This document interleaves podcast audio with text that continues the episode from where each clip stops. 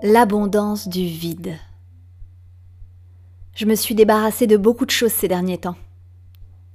Mes escarpins rouges vernis, ma robe de mariée, ma table de chevet au tiroir manquant.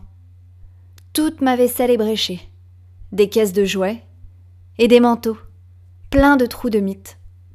Tout cela est passé à la trappe. Quelle satisfaction de voir réapparaître de l'espace. Pourtant, chaque matin quand j'allume mon ordinateur, je ne peux m'empêcher de m'acheter de nouvelles choses en ligne, et l'espace autour de moi se rétrécit à nouveau. Qu'est-ce qui cloche chez moi? Pour me payer dans la même semaine trois blenders, deux guitares, un vélo stationnaire et des haltères Pour éviter l'achat compulsif, je pratique la pleine conscience. Mais le bruit de la ville, les notifications de mon cellulaire et les jouets de mes enfants ne me permettent pas d'accéder au calme intérieur tant désiré.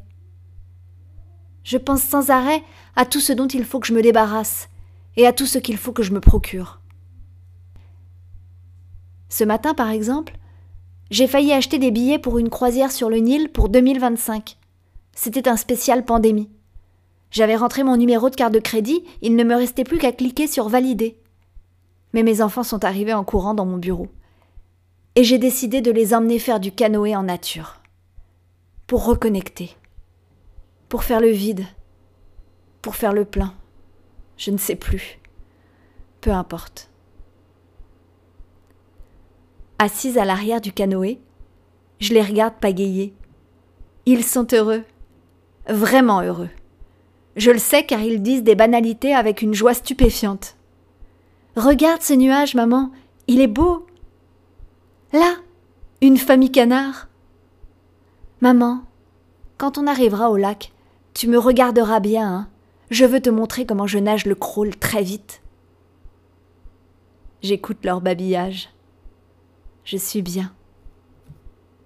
Dis, maman, pourquoi tu ne rames pas?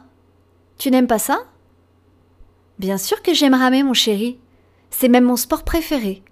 Je rame sur l'eau, mais aussi dans ma vie, avec votre père, au travail, avec vous. Je rame chaque jour, du matin au soir. Évidemment, je ne peux pas leur dire ça. Ils ne comprennent pas encore le second degré.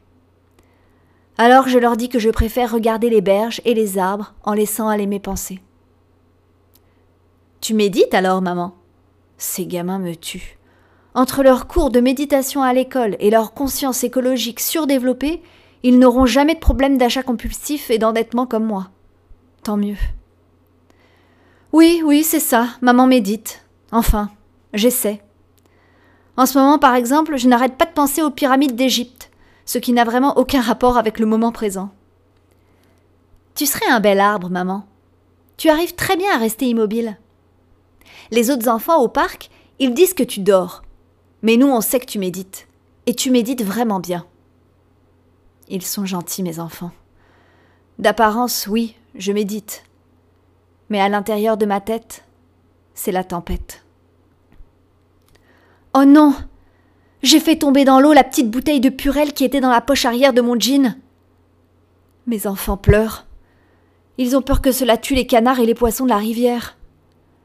Je les rassure comme je peux en leur mentant en leur disant que la bouteille était bien fermée et en plus biodégradable. Ils me croient. Ouf. Mais qu'est-ce qu'ils font? Pourquoi ils foncent sur la berge? Maman, on doit contourner les canards à deux mètres, au cas où ils aient le coco. C'est la même chose en ville. On doit contourner les gens, surtout les itinérants.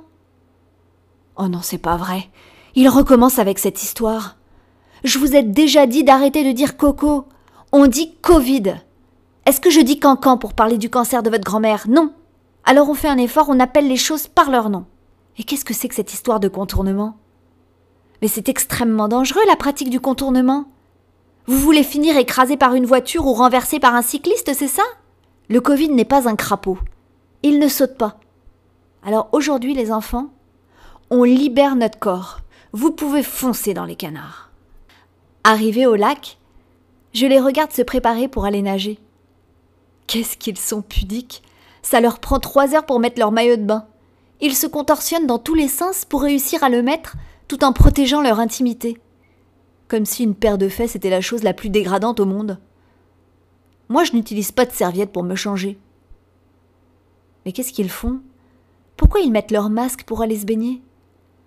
Pas de masque pour aller dans l'eau, voyons, c'est ridicule. Ça m'est égal que votre copain Balthazar garde le sien quand il va à la piscine. Si vous passez à côté de quelqu'un, faites de la brasse coulée ou de l'apnée, soyez créatif. Je les regarde sauter, nager, plonger, danser dans l'eau. Ils sont si beaux. Tout à coup, mon cellulaire sonne. C'est ma croisière sur le Nil. Il faut que je la valide maintenant si je veux partir en 2025 avec le tarif spécial pandémie. Oh, c'est pas vrai. J'avais finalement réussi à arrêter de penser aux pyramides et voilà que mon cellulaire me les rappelle.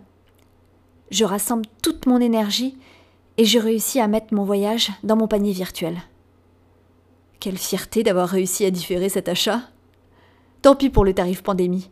Pour l'instant, je préfère profiter du moment présent. Car pour une fois, j'y arrive. Et puis il y en a à chaque jour des spéciales pandémies. Et en plus, je pars déjà en Islande en 2022 et au Maroc en 2023. C'est pas si mal.